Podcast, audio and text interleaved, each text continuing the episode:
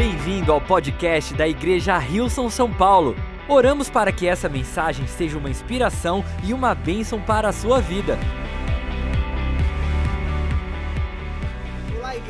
Igreja! Que bom que você se conectou e espero que você esteja desfrutando da reunião, que seu coração esteja sendo aquecido. Nós vamos mergulhar na palavra de Deus. Eu estou muito empolgado. A gente sempre fala que a gente está empolgado para compartilhar uma mensagem, mas essa é uma mensagem que está batendo no meu coração de uma forma especial desde semana passada. Se você estava conectado com a gente na semana passada, hoje eu vou fazer a parte 2 das bem-aventuranças, que não depende de uma mensagem da outra, mas se você quiser depois também, em algum outro momento, conhecer a parte 1, procura lá, tenho certeza que você vai ser abençoado. Mas estamos mergulhados nas bem-aventuranças de Jesus, capítulo 5 do livro de Mateus. E uma pequena introdução, compartilhei um pouquinho na semana passada.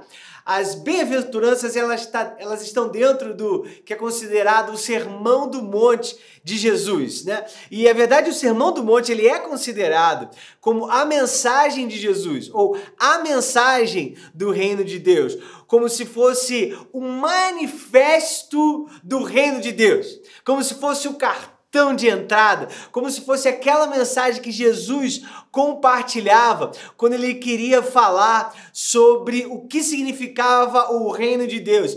Os teólogos, como eu mencionei, eles consideravam como a mensagem que Jesus mais repetia. Era literalmente aquilo que Jesus esperava que os seus discípulos vivessem ou refletissem por receberem o reino de Deus, por estarem conectados com ele. Então vamos ler lá Mateus no capítulo 5, versículos 6 a 8. Bem-aventurados os que têm fome e sede de justiça, porque serão fartos. Bem-aventurados os misericordiosos, porque alcançarão misericórdia. Bem-aventurados os limpos de coração, porque verão a Deus. Queria te convidar a fechar os seus olhos. Vamos orar nesse momento. Jesus, obrigado pela tua palavra, obrigado porque mais de dois mil anos depois, hoje nós podemos estar como aqueles que estavam sentados naquele monte ouvindo a tua voz ao ler essas palavras. A gente pede para que essas palavras possam tocar no nosso coração, que essas palavras possam gerar vida na nossa vida, que essas palavras possam realmente mudar a nossa forma de pensar, que nós possamos ser essas pessoas que representam o teu reino, Pai. Que nós possamos ser essas pessoas que, a partir do nosso relacionamento contigo, nós possamos criar e trazer um impacto no mundo ao nosso redor, Pai. Que, que acima de tudo, nosso relacionamento contigo possa ser fortalecido. Jesus, a gente pede que através do teu Espírito Santo possas falar conosco nessa noite. É a nossa oração, nós oramos em teu nome e todos juntos dizemos e digitamos um amém bem forte. Amém. Que versículos tão poderosos das Escrituras Sagradas é, junto com o Pai Nosso, a oração do Pai Nosso, as bem-aventuranças são a porção das Escrituras Sagradas que provavelmente é a porção mais conhecida das Escrituras. E a gente quando a gente olha bem-aventurados, né? É, como a gente mencionou na semana passada também, bem-aventurados não é uma palavra que a gente usa muito no nosso contexto, mas vou só lembrar o significado dela para você que está conectando com a gente pela primeira vez. E se você se conectou semana passada também, eu tenho aqui algumas mais outras informações também sobre essa palavra. Bem-aventurado é esse estado de satisfação e bem-estar contínuo. Olha que interessante. É uma alegria divina ou também pode ser considerado a felicidade perfeita. Então é muito importante isso daqui que Jesus está dizendo, porque Jesus estava dizendo: se você quer desfrutar da alegria divina, essas são as pessoas que desfrutam da alegria divina. Se você quer desfrutar dessa felicidade perfeita, essas são as pessoas que desfrutam dessa felicidade perfeita. Um, os teólogos eles dizem que o uso dessa palavra, ao invés da palavra que era usada como feliz, é para justamente desconectar a palavra bem-aventurado da ideia de que você, como a felicidade às vezes é considerada, um dia você está ou se sente feliz e outro dia não. O estado de bem-aventurança é um estado contínuo, é um estado em que através do nosso relacionamento com Deus, nós nos consideramos abençoados a partir da perspectiva de Deus. Isso não tem a ver com nós nos sentimos felizes. Isso tem a ver com nós com nós sermos abençoados e ser bem-aventurado, ser abençoado. Isso não varia de acordo com aquilo que a gente atravessa. O fato de nós atravessarmos desafios não muda o status da nossa relação com Deus. O fato de nós atravessarmos desafios não muda o fato de que nós somos bem-aventurados, somos abençoados por Deus, independente da situação que nós vivemos. Bem-aventurados é a nossa condição. E como Jesus falou, no contexto do reino de Deus, quando a gente experimenta isso aqui. E Jesus falou essa semana, a gente vai focar nos bem-aventurados, felizes, abençoados. Podem desfrutar da presença de Deus aqueles que têm fome e sede de justiça, porque eles serão fartos ou satisfeitos. Vamos falar um pouquinho sobre fome, pessoal. Não sei se você já teve, como é que você está, se você já teve a sua refeição, se você está se sentindo fortalecido. Agora vamos falar sobre fome. Abrindo o coração agora, o pastor vai abrir o coração, não sei você, mas eu quando eu estou com fome, eu me transformo em uma outra pessoa. Não sei se você é que nem eu, talvez você seja mais forte, talvez você consegue é, controlar e lidar, regular as suas emoções de uma forma melhor, mas quando eu tô com fome, Parece que as coisas vão saindo do controle. Eu fico mais nervoso, né? Eu fico mais tenso, né? As pessoas vêm falar com a gente, a gente já responde de um jeito diferente. Eu não sei, mas para mim eu ponho a culpa na fome. São os efeitos da fome. Para mim, fome e sono parece que mexe com, com a minha cabeça. A única vez que a fome não mexe comigo é quando eu estou fazendo jejum, que aí eu falo, Jesus, isso é para ti, me ajuda. Enfim, então, é uma pergunta muito interessante porque Jesus usa o contexto e a palavra fome num contexto, perdão, onde as pessoas estavam, ah, de uma certa forma, acostumadas com a experiência de passar fome, porque era um contexto que tinha uma grande desigualdade social, é um contexto onde existia uma grande, grandes necessidades. Então, quando Jesus fala sobre fome e sede, ele está falando para pessoas que sabem o que é sentir isso. E a pergunta, quando a gente olha para fome em si, obviamente, num contexto onde a alimentação é escassa, a fome é algo extremamente negativo, mas a, a, Pessoas da área da saúde elas dizem que a fome é um sinal de saúde no contexto onde ah, o seu corpo ele está pedindo mais alimento, ele está pedindo ah, é, mais energia. E eles dizem que eu não sei se você já reparou quando nós estamos doentes a, o nosso apetite diminui. Por quê? Porque o nosso corpo ele se concentra em lutar com aquilo que ele está lutando no nosso organismo. Então, a fome ela é um sinal de pode ser um sinal de que você está com saúde. A fome é um sinal de força.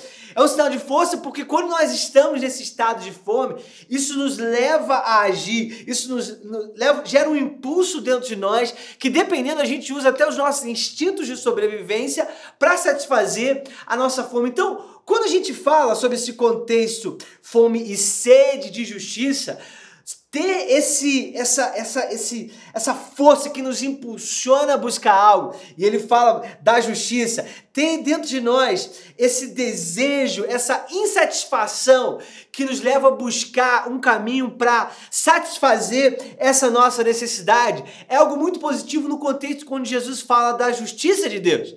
Quem tem feliz quem tem fome e sede de justiça. Feliz quem tem esse desejo, feliz quem é instigado interiormente por essa força que te leva a querer satisfazer a, esse seu desejo por justiça. Agora, que justiça que Jesus está falando?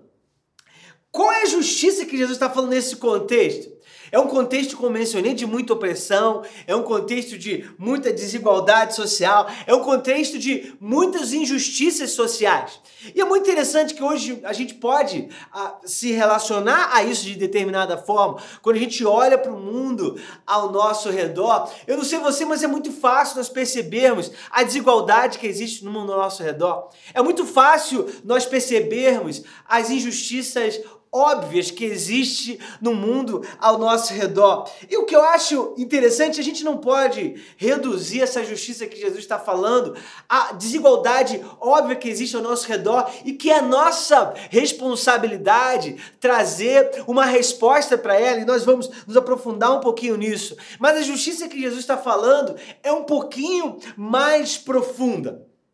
A justiça que Jesus está falando, ela passa pela justiça social, mas ela não é somente a justiça, a, não é somente sobre justiça social. Esses dias a gente, estava numa ação do nosso Siriqué e eu estava num contexto de uma comunidade, numa casa muito simples, numa palafita, em cima de um rio, vendo crianças sobrevivendo ali e algo gerava no meu coração aquele senso de insatisfação interno. Isso não está certo e nós precisamos fazer algo. Se às vezes a, o seu coração, quando você vê uma situação de justiça, ele talvez não bate mais forte, isso é uma questão de humanidade. A gente precisa olhar com, olho mais, com olhos mais humanos para o mundo ao nosso redor e crer que nós somos parte dessa resposta de Deus. E que justiça é essa que Jesus está falando, então, se ela não se resume somente à justiça social?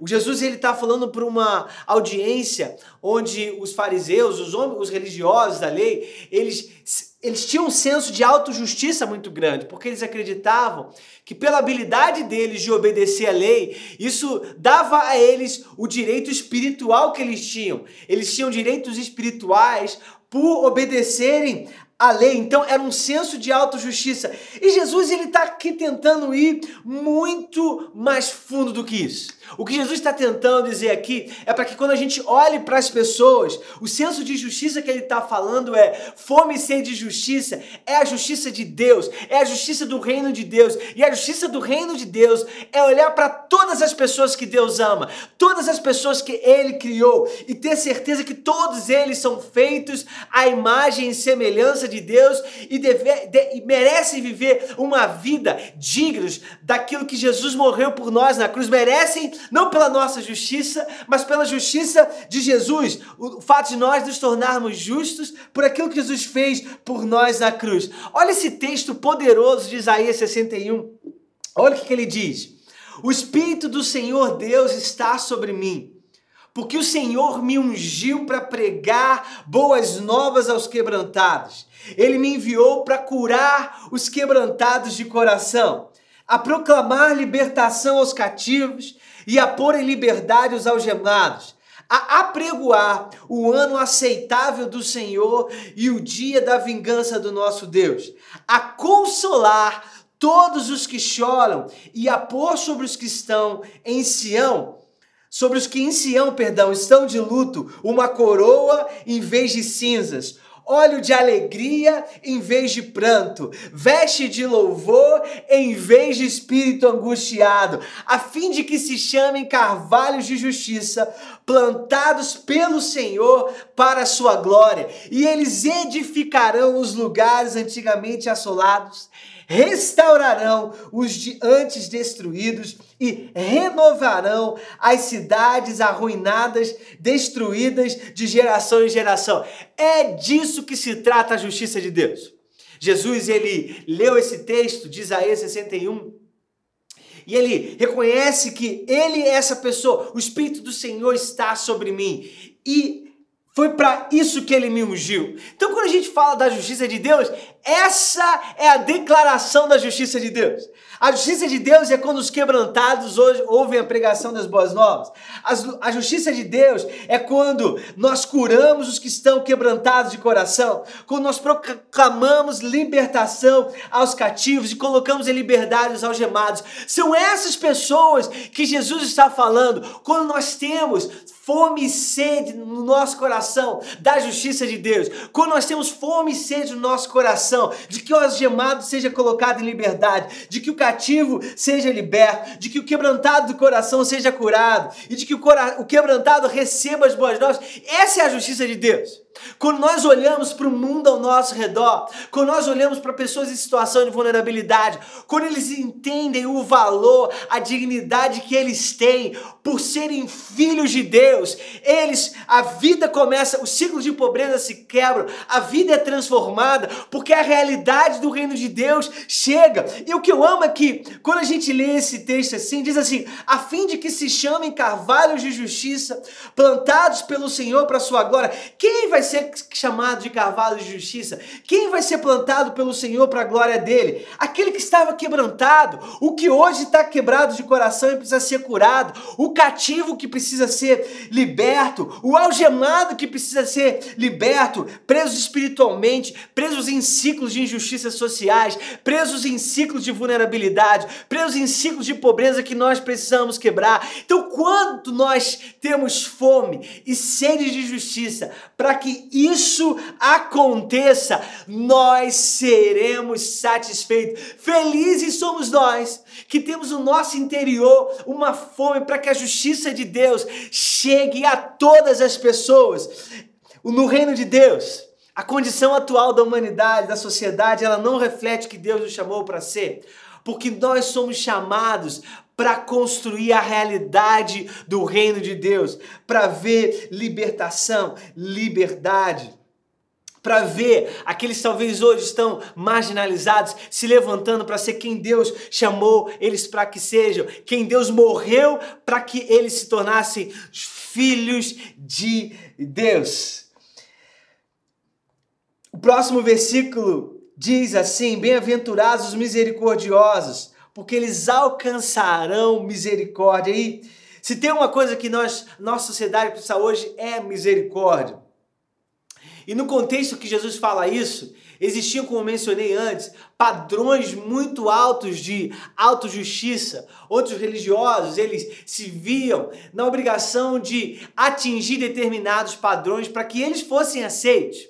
E quando Jesus traz essa mensagem da misericórdia, Jesus está trazendo uma mensagem para pessoas que não aceitavam quem não alcançasse determinados padrões.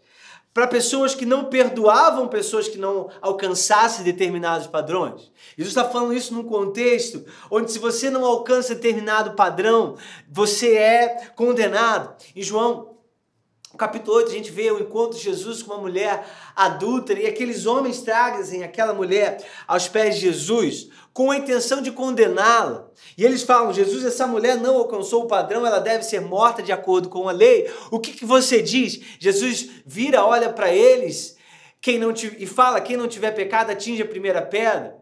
E eles todos viram e saem. Jesus olha para aquela mulher e fala: Onde estão os, os teus condenadores? Onde estão os teus canceladores? E Jesus fala para ela: Eu também não te condeno, vai e não peques mais. Jesus, ele olha para aquela mulher e ele oferece misericórdia para aquela mulher. Jesus, ele não dá àquela mulher de acordo com a ação dela. Jesus não deixou que aquilo que ela tinha feito limitasse aquilo que Deus tinha para ela. E a verdade é que nós precisamos aprender a olhar para as pessoas com o olhar de Jesus, com as lentes de Jesus. E as lentes de Jesus eram, eram o amor. A gente tem que parar de olhar para as pessoas de acordo com os nossos padrões. Porque sabe por quê? Porque é muito simples. As pessoas elas não vivem pelo seu padrão de que talvez você conhece a Deus. As pessoas vivem pelos padrões de pessoas que talvez são distantes de Deus. Então, a forma que nós olhamos para as pessoas não é de acordo com o nosso padrão. Nós olhamos para as pessoas de acordo com o padrão do amor de Jesus por elas. E Jesus não levou em conta, não levou em consideração os erros. Jesus não levou em consideração os nossos erros para nos aceitar, para nos trazer para a realidade do reino de Deus. E o que Jesus está falando aqui é algo muito profundo. Jesus fala assim: felizes aqueles que são misericordiosos, felizes aqueles que olham com misericórdia para as outras pessoas, porque vocês alcançarão misericórdia. O que Jesus está falando aqui é muito profundo. Ele disse assim: você só vai experimentar a misericórdia de Deus quando você conseguir olhar com misericórdia para as outras pessoas. O reino no reino de Deus. Felizes são aqueles que conseguem olhar com misericórdia para as outras pessoas. Felizes são aqueles que conseguem olhar para as outras pessoas e não medi-las nos padrões que nós vivemos as nossas vidas, porque nós vivemos uma vida de pessoas salvos, de pessoas que foram alcançados por Deus. Então o que a gente precisa fazer é compartilhar desse amor com as pessoas, para que a partir dessa experiência com Jesus, a partir do acolhimento que a misericórdia traz, a partir partir da aceitação que o amor de Jesus traz, aí sim, se aproximando de Deus, eles possam viver a vida que Deus tem para elas, assim nos nossos relacionamentos, assim em tudo que nós temos. Em último lugar, bem-aventurados os limpos de coração porque eles verão a Deus. Muito importante a gente entender que quando a gente fala de purificação, de limpo, de limpeza, Jesus está falando para pessoas que tinham o hábito de se purificar exteriormente e assim eles se consideravam limpos para participar de cerimônias. Jesus fala: bem-aventurados os limpos de coração, porque eles verão a Deus. Jesus ele inverte a ordem. Jesus fala: isso não é sobre você se purificar externamente para que você possa ver a Deus. Ver a Deus era o, o símbolo mais de intimidade mais profunda com Deus. Na verdade, a audiência de Jesus não acreditavam nem que eles poderiam ver a Deus. Jesus fala: quando o coração de vocês estiver limpo, vocês vão poder ver a Deus, vocês vão poder desfrutar de uma intimidade profunda com Deus. Na versão a mensagem, diz assim: Abençoados são vocês que puseram em ordem o seu mundo interior com a mente e o coração no lugar certo. Assim vocês poderão ver Deus no mundo exterior. Quando a gente começa a olhar para o nosso interior e quando a gente começa a colocar o nosso coração no lugar certo, quando a gente começa a tirar o nosso coração de um lugar de ódio, de um lugar de desprezo, de um lugar de rejeição, de um lugar de comparação, quando nós começamos a viver uma vida onde nós temos fome e sede de justiça, onde nós olhamos para as pessoas com misericórdia e misericórdia, isso sabe o que, que produz? Produz intimidade com Deus. Quando nós vivemos uma vida limpos de coração, isso pro, pro, leva nós a vivermos, perdão, uma vida com intimidade com Deus. Uma outra forma muito interessante que ele, a audiência de Jesus entendia quando Jesus falava sobre serem limpos de coração, lá em Salmo 51, 10, olha o que o salmista diz: Cria em mim, ó Deus, um coração puro e renova em mim um espírito reto. Existia uma ideia com relação ao coração puro, com relação a você ser puro de coração, uma ideia de estabilidade e consistência. E é isso que o salmista fala. Ele, ele, ele junta a ideia de um coração puro a um espírito reto, a um espírito inabalável, a um espírito consistente. E ele pede a Deus: Deus, cria em mim um espírito reto, cria em mim um coração puro, cria em mim um coração e um espírito inabalável, consistente no reino de Deus, quando nós vivemos com um coração consistente, quando nós vivemos com um coração inabalável, isso vai nos levar mais próximos de Deus. Quando nós vivemos com um coração puro, nós podemos ver a Deus. O que, que no seu coração você precisa, talvez, é, purificar? O que, que você precisa, talvez? Você sabe, talvez é a forma como você olha para as pessoas. Talvez esse seu senso de autojustiça. Talvez a sua forma de ver o mundo hoje é muito focada em você, ao invés de ser focada nos outros. Jesus falou: aqueles que têm fome e sede de ver a minha justiça sendo realizada, vocês serão satisfeitos. Quando nós começamos a olhar para o mundo ao nosso redor e crer que nós somos chamados para levantar, quando que nós somos chamados para viver uma vida além além e acima de nós mesmos, no mesmo do momento tão sensível e tão desafiador como nós estamos vivendo. Jesus nos chamou para vivermos vidas com fome e sede da justiça de Deus, porque Ele irá nos satisfazer. Nós iremos ver o preso sendo liberto, aqueles que estão em ciclos de pobreza e vulnerabilidade sendo libertos. Quando nós temos fome e sede da justiça de Deus, Deus ele satisfaz a nossa sede. Quando nós olhamos com misericórdia para as pessoas ao nosso redor, olhar com misericórdia é olhar além do orgulho, além do nosso senso de autojustiça, além do nosso egoísmo. Assim nós iremos experimentar misericórdia. E quando nós vivemos com o nosso coração puro, inabalável, reto, estável, nós iremos ver a Deus. Eu creio que essa é a realidade de Deus para nós. Assim nós seremos felizes no reino de Deus. Que a gente possa crescer nesse né, em sermos essas pessoas que Deus nos chamou para ser. Todos nós estamos numa jornada, mas essa é a vida que Deus nos chamou para viver. Que Deus te abençoe. Obrigado por ouvir o podcast da Igreja Rilson São Paulo. Esperamos que você tenha sido desafiado e inspirado. Se gostaria de visitar nossas reuniões aos domingos, você pode encontrar mais informações no site rilson.com/são paulo.